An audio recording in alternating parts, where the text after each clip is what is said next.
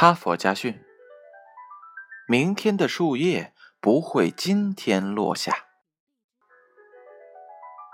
一个小男孩家门前有几棵大树，秋天起风的时候，树上的叶子就随着风飘到了院子里。于是父亲就交给他一项任务，要他每天上学前将树叶打扫干净。对于他来说，天刚刚亮就起床打扫树叶，实在是一种苦差事。秋冬之际，树叶好像相互约好了似的，总是不停的落下来。头一天扫完了，第二天照常落满庭院。刚刚清扫完，一会儿又落下来几片，似乎总是扫不干净。后来，男孩从别人那里得知了一个好主意：扫地之前，先将树使劲儿的摇晃，这样就可以将第二天的树叶也摇落下来。这个主意令男孩兴奋不已，于是他起了个大早，扫地之前使劲儿的将院外的树一棵一棵的摇了又摇。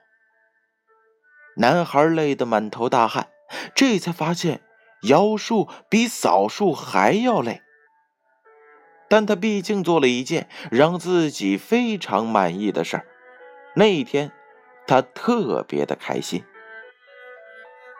第二天，他高高兴兴的起床，谁知开门一看，院子里依然是落叶满地。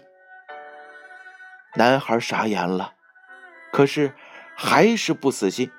又去抱着树摇了又摇，但无论今天怎样用力，到明天清晨还是会看到满地落叶。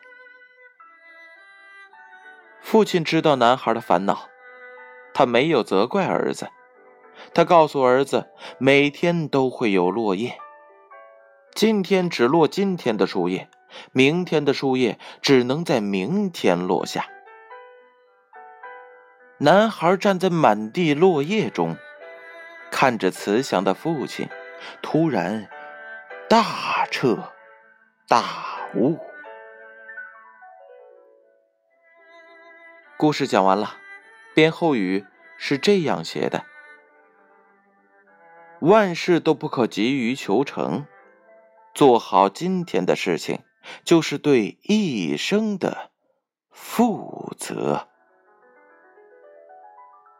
哈佛家训，建勋叔叔与大家共勉。